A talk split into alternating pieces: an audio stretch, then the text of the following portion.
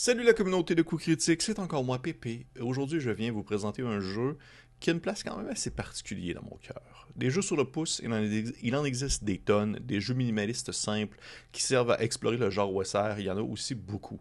En passant par Rogueland et en en glissant vers Maze Rat, j'ai décidé de m'attarder sur un en particulier qui m'a fait les beaux yeux. Aujourd'hui, je vous parle de Nave. Nave est un jeu de Bill Milton, aussi connu sous le nom de Questing Beast, qui est une référence du genre OSR dans le milieu anglophone. C'est un peu mon mentor pour moi, même s'il ne le sait pas. Et je peux pas nier qu'il a joué un rôle dans mon besoin d'en savoir plus sur ce petit ouvrage de un peu plus de 14 pages.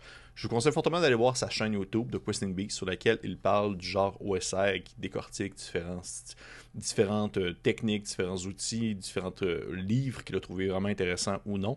Euh, pour ma part, je, consulte allègrement tout ce qu'il produit.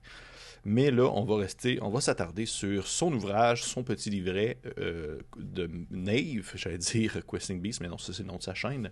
Nave, Old School Fantasy RPG.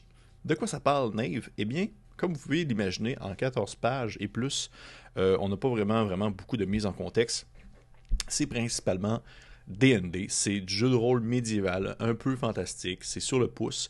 Le concept de Nave dans son cœur et dans son squelette, c'est d'être un outil efficace et rapide pour initier des gens à des jeux sans prendre trop le temps de leur expliquer le comment, du pourquoi, du qui et du comment. Euh, c'est sûr que beaucoup de gens vont dire Donjon Dragon demeure le meilleur jeu pour initier des gens. Je suis fortement en désaccord, même si je, je respecte le point de vue. Je pense que Donjon Dragon demeure un jeu qui est très attirant pour et initier des gens, mais il ne demeure pas le meilleur, selon moi, jeu en mise en place et en, introduction pour des personnes qui n'ont jamais joué à des jeux de rôle.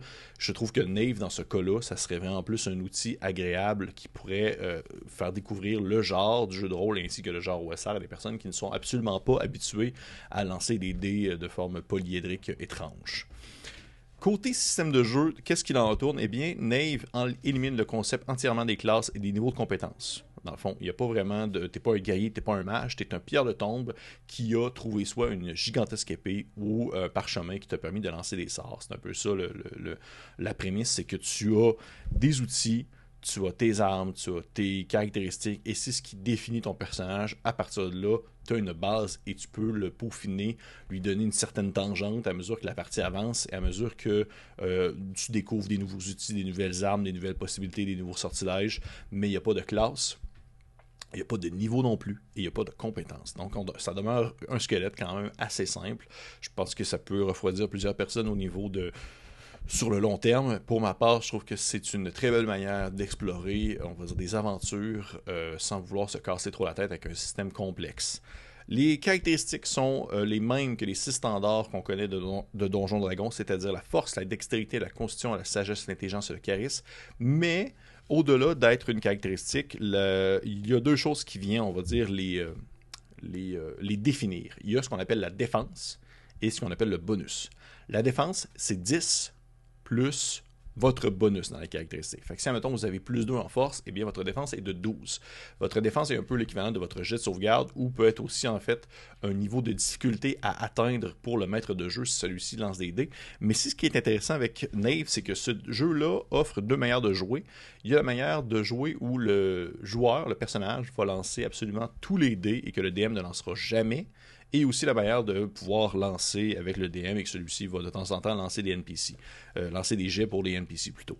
Donc rendu là, c'est euh, à, vous de voir qu'est-ce qui vous plaît et le fait que ce jeu-là soit construit de manière à ce qu'on puisse interchanger les manières, les méthodes à mesure que la partie avance, ça montre que c'est juste assez simple sans pour autant que ça soit euh, que ça casse si on veut la mécanique. Il n'y a pas d'impression de, débalancement ou de, prise de position comme quoi un personnage devient vraiment plus fort s'il utilise une manière de jouer contrairement à l'autre. C'est vraiment à vous de voir comment est-ce que vous voulez faire ça. Et pour ma part, de me faire offrir deux portes ouvertes que je peux les deux rentrer dedans en même temps sans problème, je trouve que c'est du petit bonbon. La sagesse remplace la dextérité pour les hommes à distance, mais la dextérité est toujours essentielle pour tout ce qui consiste à ne pas se faire toucher ou tomber en bas de quelque chose, peu importe. Le charisme demeure cette caractéristique un peu fourre-tout pour tout ce qui est social, mais elle est aussi définie pour savoir combien est-ce que vous êtes capable de convaincre d'hommes de, c'est quoi le nombre d'hommes de main que vous pouvez convaincre à vous suivre dans une aventure particulière? Quant à l'équipement, il est attribué au hasard aux joueurs lors de la création de personnage, ainsi que deux jours d'oration plus des armes. Le caractère aléatoire de cette sélection est censé représenter représenter justement un bloc de départ afin de pouvoir se lancer à l'aventure pour que vous puissiez au-delà de ce, de ce bloc de départ-là, définir votre personnage, c'est-à-dire ses traits, ses vertus, sa vie passée, ses vices et même son alignement selon des jets de dés aléatoires que vous faites à la création de celui-ci. C'est super rapide. Pour vrai, c'est genre faire un personnage top chrono, deux minutes, gros max, même si vous êtes lent. La mécanique globale reste principalement la même que dans l'original de DND, c'est-à-dire un des 20 plus votre modificateur de caractéristiques, contre le niveau de difficulté adverse.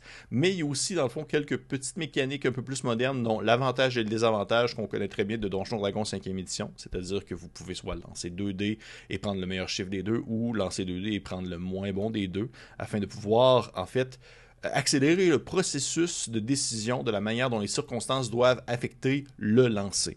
Comme quoi, ok, ben on est surélevé, tu as l'avantage. Ok, ben t'es couché à terre puis essaies d'attaquer quelqu'un, désavantage. C'est vraiment tout ce qui euh, va. Euh, le but, c'est que ça soit rapide. C'est un peu ça. C'est ça le but de Nave. C'est ça le but de ce type de jeu-là, je crois. C'est que ça soit rapide et qu'on se dise OK, on fait tel module, ça se prend 4 heures, on prend Nave, les règles sont là, tati datsal, on joue, puis c'est tout. Fait que ça ressemble un peu à ça. il y a quelques d'autres petits éléments à prendre en considération, mais vous avez vraiment la grosse part du butin côté règles sur ce que représente Nave. Pour le visuel, eh bien, celui-ci, je veux vraiment prendre le temps, même s'il n'y a pas grand-chose. On s'entend, il n'y a pas grand-chose sur euh, ce petit livret de 14 pages-là. De temps en temps, il y a euh, une arme ou à il y a un semblant de monstre qui ressemble plus à une ombre qu'autre chose.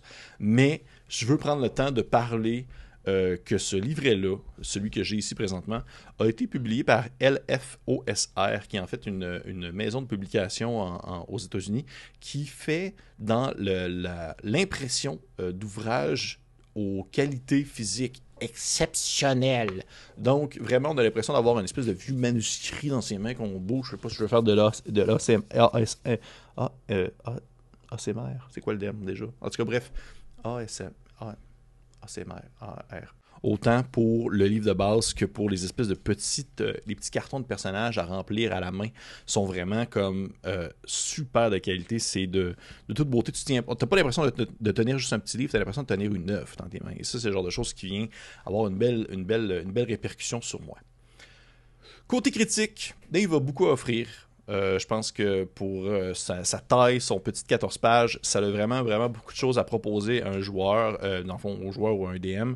Le fait de pouvoir choisir son style de jeu, si vous voulez jouer, dans le fond, de la manière qu'un DM ne lance pas de dés ou que le rôle peut s'inverser et que ça se fait de manière sans nécessairement casser justement la mécanique, sans, casser les statistiques du jeu, sont pour moi une, une de ces grandes forces-là. J'adore, on va dire, ce que le jeu offre. Je peux comprendre qu'au final, pour quelqu'un qui est bien dans ses, qui est bien dans ses chaussettes, qui n'a pas l'impression, n'a pas le besoin de vouloir faire explorer, n'a pas besoin de faire découvrir non plus le jeu, qui est bien dans son petit cadre, son carcan, euh, ben il n'y a pas vraiment d'intérêt à aller sur ce petit ouvrage-là. Euh, je pense que ça demeure quand même, je pense, euh, on va dire, un peu niché pour un certain type d'individus, un peu niché pour certains types de fans de jeux OSR minimalistes, intuitifs, rapides. Je pense qu'il y en a plein d'autres aussi qui sont euh, dans le qui sont disponibles en fait à l'achat, euh, justement Rogueland, Cairn, que je sais pas comment prononcer, j'ai ce mot-là, euh, Maze Rat et autres qui sont qui vont, euh, je pense, en soi offrir presque le même, la même type d'expérience que Nave et que les petits détails qui viennent se différencier dans les différents systèmes vont être très, euh, je dirais, personnels et peut-être même à la fois peu important pour plusieurs, mais ça en demeure pas moins que le produit final est bon. C'est simple, c'est efficace. Je trouve que c'est un super jeu à prendre en main, à maîtriser vraiment rapidement, à faire découvrir les gens le jeu de rôle. le jeu je pense que ce serait un, de mes, un de mes jeux de rôle to go pour justement faire découvrir le style. je, je, sais que je j'avais beaucoup d'amour pour le Black Hack, j'ai encore beaucoup d'amour pour le Black Hack, ainsi que tous ces, euh, toutes ces différentes variations. Mais je peux pas nier que Nave euh, a vraiment gagné une place particulière dans mon cœur pour, euh, on va dire, sa, son, changement de mécanique, sa rapidité, sa fluidité, sa simplicité, sa beauté. c'est pour moi un petit ouvrage qui est super bien pensé et qui, euh, encore une fois, je pense pas que vous allez faire comme Oh mon Dieu, qu'est-ce qui se passe? Mais le, jouer, le, prendre en pratique, vraiment le mettre sur la table et de faire jouer un petit module rapide, un petit donjon 10-12 euh, pièces avec euh, genre votre cousin de 8 ans qui sait pas trop comment ça joue, vous allez prendre Nave, vous allez le faire jouer, puis vous allez faire comme Et voilà, il a déjà joué un jeu de rôle et maintenant c'est fait. Vous, pouvez passer à quelque chose d'autre avec si jamais il veut explorer quelque chose qui est un peu plus euh, un peu plus de mordant, un peu plus de crunchy ou s'il veut rester à Nave, aucun problème. Je pense qu'il y a une, possibilité. Euh, il, respecte en fait, c'est ça. Il respecte sa ligne directrice de vouloir créer une expérience qui est simple, qui est facile et qui se prend en main sans grande difficulté tout en respectant le genre OSR dans son cœur et dans son squelette. Pour moi, c'est gagnant. Petit aparté avant de finir, je vous conseille fortement de jeter un coup d'œil à euh, l'aventure de Waking of Wheelby Hall, qui est un module qui se déroule dans un donjon, euh, pas dans un donjon, mais plutôt dans un manoir qui est attaqué par des géants. Euh, fait par Milton pour Nave, qui est vraiment super cool. Je vais mettre la lien aussi dans la description.